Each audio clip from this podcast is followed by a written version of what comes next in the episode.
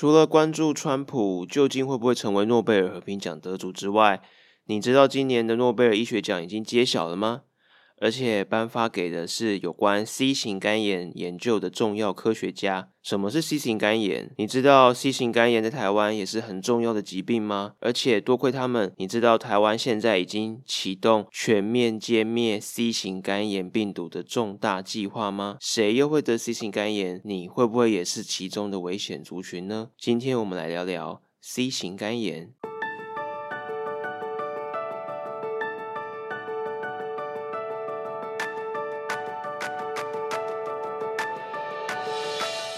Hello，你好，你正在收听的是医学无博弈，这是个由医师主持的一个 podcast 节目，我是小熊医师，在这边呢，你会听到与时事有关的医疗新知，你也会得到一些错误观念的厘清，还有我们会带给你很多我们觉得很重要的疾病相关的医疗知识，希望透过声音，让更多我们临床医师没机会和你们分享的好多事情，直接送到你们的耳朵。今天的医学博弈呢，想跟大家来聊聊最近诺贝尔奖陆陆续续都在颁发，陆陆续续都在揭晓了。而在前些日子，医学奖的部分已经开晓了，颁发给的呢是有关于 C 型肝炎病毒研究的重要的三位科学家哦。那他们会评分这次医学奖的奖项跟奖金。那其实 C 型肝炎，大家可能或多或少都会有听过肝炎这件事情了。那其实肝炎如果去是一种病毒，那肝炎病毒实际上会依照它的类型，其实有分成 A、B、C、D、E。而这次的得主，这三位科学家研究的呢，就是其中的 C 型肝炎。那其实 A 型肝炎的话，主要是透过可能有吃到一些受到污染的食物啊，或是水资源而感染的；而 B 型肝炎呢，则是也是跟 C 型肝炎一样，都是透过血液来传染。而在过去，其实还没有人知道 C 型肝炎之前，在我们很早很早很早的前辈的时候，有时候会以非 A 非 B 的肝炎病毒。来去形容它，因为还不太确定这到底是什么，但这毕竟不是一个很明确的诊断嘛。我就像这次的新冠肺炎的疫情，很多人都急着去寻找说，哎，我们现在目前现有的药物啊，有没有什么已经可以用来治疗新冠肺炎的病毒？可其实有一件很重要的事情是，我们必须要真的是去了解那个病毒到底是什么，我们才有办法去找到它的弱点，进而去开发药物也好。疫苗也好，来去针对它来去做治疗或者是预防。有时候乱枪打鸟，反而大家会觉得说，诶，这样可能会比较快，但实际上反而是不一样的节奏。那反而比反而不会比起你去花很多时间去做基本的研究啊、基础的研究啊，来去了解它的这样循序渐进的，反而不会比这样的一个正规的道路还要快哦。而在过去啊，在还不没办法了解 C 型肝炎之前，其实输血是一件蛮危险的事情，因为你很难确定当中，因为毕竟 C 型肝炎是用输血血液传播嘛，所以在过去的输血，虽然说我们有办法验出 B 型肝炎，可是我们却不知道这个神秘的肝炎病毒到底怎么验，所以变成说你可能因为一些，比如说你车祸受伤，有很多血要输血啊。或者是说你可能本身是因为其他原因缺血贫血要输血，你可能反而会因为这些原因输血而得到的疾病是过往在很早以前还不知道这个肝炎病毒究竟是什么的时候一个很大的潜在的危险所以能够发现它、了解它，对于我们现在近代的医学能够针对 C 型肝炎已经开发出很有效的口服的药物，可以来去治愈它。已经可以去治愈 C 型肝炎病毒了，我觉得这是一个重要的突破，所以我觉得颁给这个奖项给 C 型肝炎研究的科学家，我觉得是一个很重大意义，而且是我们都有所认同的。所以今天也想要趁这个机会跟大家来聊 C 型肝炎的病毒，因为在台湾，虽然大家可能比较常听到是小朋友会在在出生的时候会打所谓的 B 型肝炎的疫苗，而因为 C 型肝炎没有疫苗，所以大家可能很少听过。而 C 型肝炎病毒的盛行率呢，比起 B 型肝炎，在过去台湾相对比例比较没有那么高。而 C 型肝炎的病毒也以欧美国家为主，但是其实台湾也存在很多 C 型肝炎的病毒，而这些都跟过去台湾的一些呃风俗民情有关，我等下会可能会跟大家介绍。那也是因为过去医疗还没有那么进步的时候所存在的问题，但是随着我们现在医疗越来越进步，希望大家可以有机会能够预防。那如果你是危险的族群，也不要害怕，尽早到相关的医疗院所去就医检查。甚至治疗，你就有机会痊愈。因为 C 型肝炎没有症状，如果你今天得了 C 型肝炎病毒被传染的话，久而久之可能会有更危险的风险在遥远的未来等着你。所以，我们先了解它，然后再告诉大家怎么去预防 C 型肝炎呢？它是一个 RNA 病毒，那有个外套膜，那跟我们的新冠病毒是。有一点类似的分类，而在台湾呢，C 型肝炎的病毒，C 型肝炎呢主要发生在全球各地都有，而过去呢，在台湾主要在输血后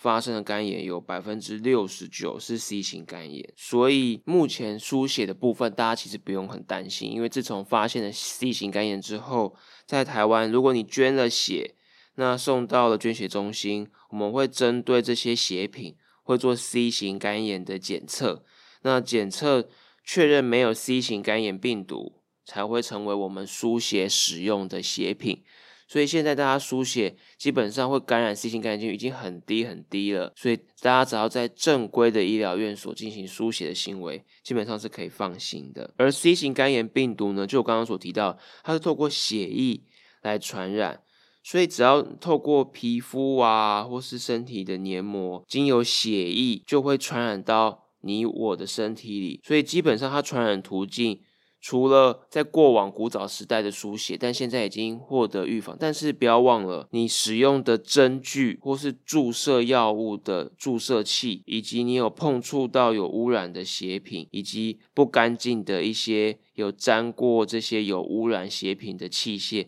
是都很危险的哦。那另外，跟有 C 型肝炎的感染者发生不安全的性行为也好，或者是和他们共用一些会沾到他们血的一些个人器具，比如说刮胡刀、牙刷，或者是刮痧板，就是有时候大家去哦全身酸痛或者是中暑啊，会去一些中医刮痧。如果你今天是去一些不是正规的医疗场所，它的刮痧板没有做适当的处理的话，你可能会感染 C 型肝炎哦。那另外，妈妈如果有 C 型肝炎的话，也有一定程度的几率，约略是六 percent 不等，会直接垂直传染到宝宝。所以在很很重要的一件事情就是，如果你今天有可能有刚刚所提到的这些状况，也就是有可能透过皮肤。或者是黏膜接触到这些疑似有 C 型肝炎病毒或是不明来源的血液的时候，你就要小心，你可能是 C 型肝炎感染的风险族群哦。而常见这样这样有点可能有点抽象啦。通常这个临床情境会什么样子呢？比如说你可能有注射一些非法的药物，那你使用的针头可能不是第一次使用的针头，那就存在着风险。那另外，如果今天你有 HIV，也就是艾滋病毒的感染的话，因为通常这样的传染途径都是跟血液有关，HIV 跟 C 肝病毒都是，所以如果有这样的病人，你可能也要检验一下 C 型肝炎。那另外，C 型肝炎的爸爸妈妈所生下的子女，我们也会去做 C 型肝炎的检测，以及你的性伴侣也有可能会得到 C 型肝炎哦。不过这边可能要稍微帮大家理清一下。如果你是得了 C 型肝炎病毒的妈妈，可能会问说：“哎，那我可不可以喂母乳？”基本上，C 型肝炎病毒是透过血液来传染的，不是透过乳汁来传染的。所以基本上，C 型肝炎不会透过哺乳母奶来去传染给宝宝。只不过呢，如果今天宝宝可能有时候牙齿开始长了，啊可能会有一些哦咬的情形，而造成说：“哎，乳头或是周围的皮肤有破皮或者在出血。”那就建议要暂停喂食哺乳哦，因为如果跟伤口接触到这些出血的部分，就有可能有机会传染。那直到伤口愈合之后，就可以开始进行哺乳。这样子讲了那么多，为什么要讲说，诶，谁会很容易得 C 型肝炎？因为基本上来说，得 C 型肝炎之后，如果你今天被不小心感染到了 C 型肝炎，基本上发病没有什么特别的症状。虽然说我们在书本上会跟大家提到说，可能会有时候会有在急性期，也就是刚感染不久之后，会有像发烧啊、疲累啊、腹部有点不太舒服、恶心想吐，甚至会有一些黄疸，就是皮肤黄或者是眼睛眼白的地方不是纯粹的白色，变成有点偏淡黄色这样子的情形，黄疸的症状，有的时候会有这样的情形，有的时候也会进一步哦，可能会有很严重意识状况改变。因为它可能产生猛暴性的肝炎，不过基本上很多时候通常都症状不明显，那或者是说，也许刚开始有刚刚上述所提到的这些轻微症状，后来就缓解了，那你可能也当做正常的一般的感冒而不以为意，但实际上你可能已经感染到 C 型肝炎了，所以基本上小熊医师觉得说，如果今天你可能是比如说有接触到一些非法的医疗院所，因为其实在过往台湾为什么会有这么多 C 型肝炎的病毒感染，而导致最近可能我们爸爸妈妈以上阿公阿妈，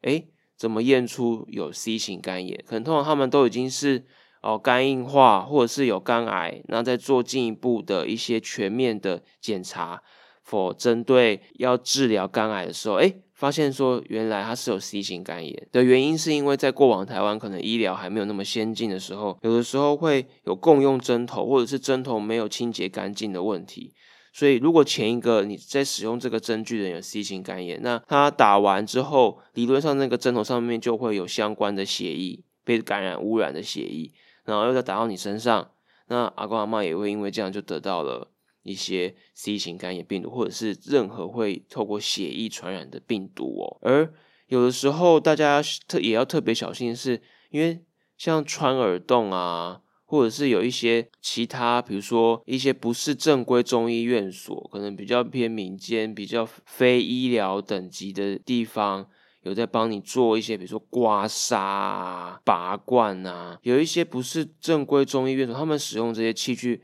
就没办法确保说，哎，真的有好好做消毒清洁动作，而这些也会造成血液的沾染。所以，如果你有去这些地方有做这些行为的话，你也要小心，你可能会感染 C 型肝炎哦。所以，我觉得在现代社会，既然输血已经透过了捐血中心，已经帮大家免除 C 型肝炎的风险，已经降到很低了，那我觉得反而是回归大家，因为有时候大家可能会觉得说，哎。正规的中医诊所跟有一些民间私底下的这些哦一些诊疗诊所，价格可能会有差啊。然后好像在口耳相传上，好像民间的也蛮不错的啊。可是大家要小心的事情是，也许你今天是因为身体酸痛，然后或者是说背痛啊，或者是说中暑等等，去接受这些治疗。但是要小心的事情是，也许你治疗了这个不舒服的症状，但你反而暴露在。感染 C 型肝炎，甚至之后演变成很重大的肝脏疾病的风险，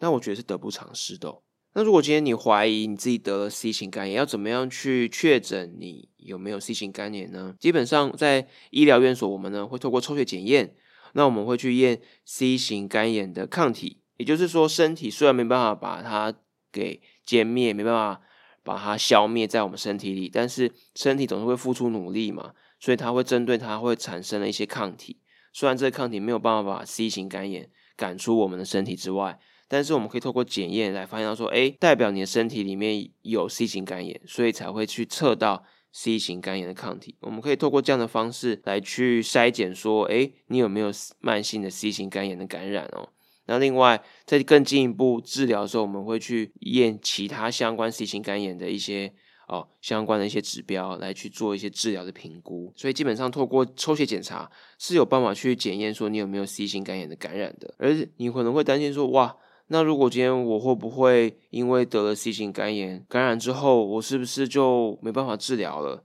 以前可能是啦，以前在这个 C 型肝炎的治疗部分的药物还没有发展到的时候，确实治疗完全，也就是治愈率其实并没有到很高。但是其实现在有新型的 C 型肝炎的口服抗病毒药物出现，所以透过这些口服抗病毒药物，治愈率可以达九成以上，其实效果是非常非常好的。所以这也是为什么政府现在在推动说，如果是有危险性的族群，那我们医疗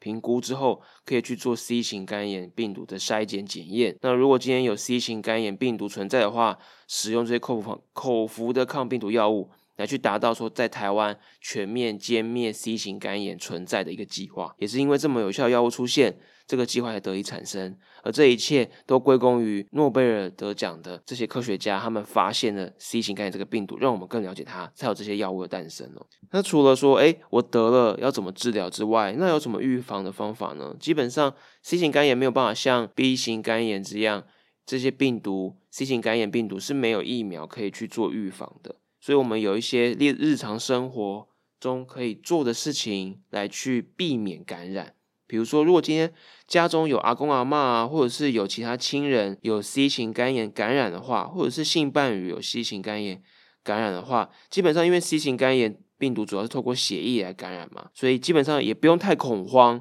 比如说哦，使用同样的厕所啊、马桶啊，然后或者是说握手啊、抱抱啊，或是一起去吃饭啊。即使没有用公筷母匙啊，都是没有关系的，因为 C 型肝炎是透过血液来感染，所以基本上不要去共用刮胡刀或者是任何会沾染到血液的一些用具，基本上就没有什么问题了。而再一次强调说，哎，C 型肝炎会不会输血感染啊？基本上捐血中心已经针对这件事情已经做全面筛检，只有筛检 C 型肝炎阴性的血品才会用来使用。所以输血感染的机会已经很低很低了。不过当然了，不必要的输血我们还是希望能够避免，因为一方面是避免不必要的血品浪费啊，那一方面也是把这个几率降到更低嘛。而且很重要的一件事情是，如果大家在就是有在接受针打针啊，或是针灸啊等等这些行为的时候，要特别留意的是，在帮你接受这些药物注射也好。或者是针灸治疗也好，甚至是拔罐啊、刮痧板啊这些治疗的时候，要特别注意一下，说，哎，它是不是有充分消毒，或甚至针具的部分是否有用抛弃式，就是一次使用的这些针具来使用。而像是平常不是医疗行为，比如说穿耳洞、刺青这些事情，也都会有沾染血液的风险，所以都要经由充分的消毒灭菌。所以最好是有品格、品质认证的店家来去从事穿耳洞、刺青这些行为，比较安全哦，才不会因为这样子而感染到 C 型肝炎的病毒。而另外，养成良好的卫生习惯，不要去共用刮胡刀啊、牙刷啊，因为这些都会刮破你的皮肤黏膜而感染。而在性行为的部分也尽量保持的是安全性的性行为，全程使用保险套。尤其是如果你的性伴侣是有 C 型肝炎，或是你不确定他有感染到 C 型肝炎的时候，要特别小心。那如果今天你是像小熊医师一样是医疗工作人员的话，针对病人的医疗处置也都要戴手套啊，做好预防措施，才不会感染 C 型肝炎的病毒。因为特别要小心的事情是，C 型肝炎病毒在我们平常室温的环境下。基本上可以存活大概三个礼拜左右，所以任何比如说你有发现到说，哎，桌面啊，或者是任何地方，哎，有滴落的血液，甚至包括已经干掉的血液，可能里面都有 C 型肝炎的病毒哦，所以要特别小心。而在如果你今天是相关的清洁人员，或者是在家里要清洁这样的状况的时候，记得戴上手套，那使用漂白水稀释十倍之后，把这些清洁干净，才不会因为环境的。肝炎病毒而感染了哦，而最后有感染 C 型肝炎病毒风险的病人，都非常建议要去做 C 型肝炎病毒筛检，而我们临床医师也会很有 sense 的去针对你的状况，来去把一些其他血液类的一些传染疾病，比如说 B 型肝炎病毒啊，还有或者等等情形，会帮你去做评估，以及是否要去做检查。如果今天你是有 HIV 感染的人，或者是你有在接受。准备接受或是正已经在接受洗肾的病人，也会建议透过我们医疗院所，我们有个临床指引，会帮你去监测说，哎，你是不是有 C 型肝炎病毒的存在。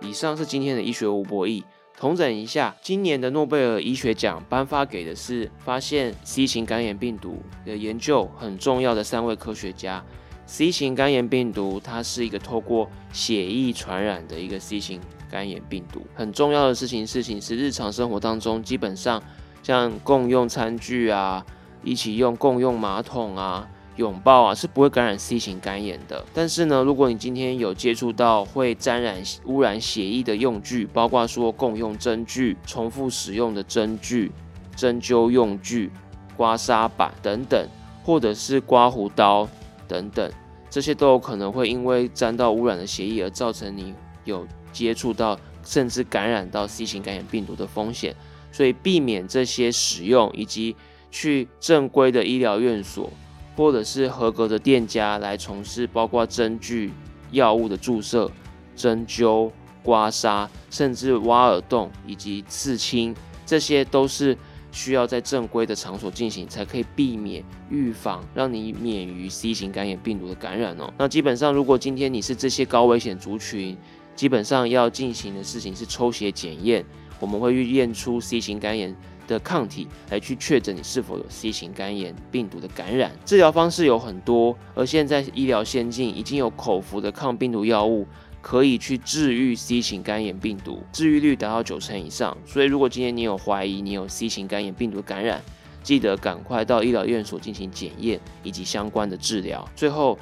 由于 C 型肝炎病毒没有疫苗。平常的预防措施很重要。如果今天家里有 C 型肝炎病毒感染的爸爸妈妈，或者是其他亲人的话，拥抱、亲吻，甚至是共用餐具、饮食、共用卫浴是都没有关系的。但是要做好刮胡刀以及任何沾染会沾染到相关血液伤口的一些其他的用具的隔离，才不会因为这样感染的 C 型肝炎病毒。而最后，如果今天你有在外面从事一些医疗院所，以及说你是清洁人员，有可能接触到 C 型肝炎病毒的一些相关污染的血液的话，记得做好防护措施，戴上手套。环境的不明来源的血液也要用同样的方式戴上手套，使用漂白水的方式来去做清洁，这样才可以免于 C 型肝炎病毒的感染哦。那希望在未来，透过新型的口服抗病毒药物以及全面筛检危险族群的 C 型肝炎病毒。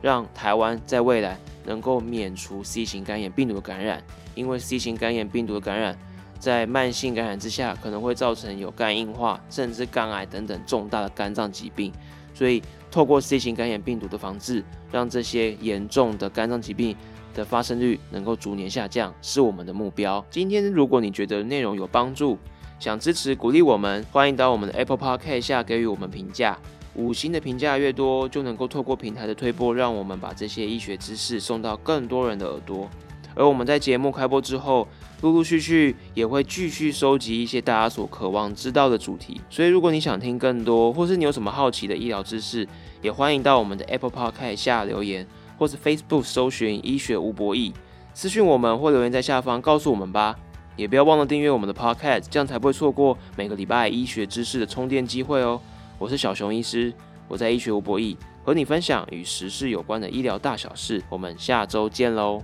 拜拜。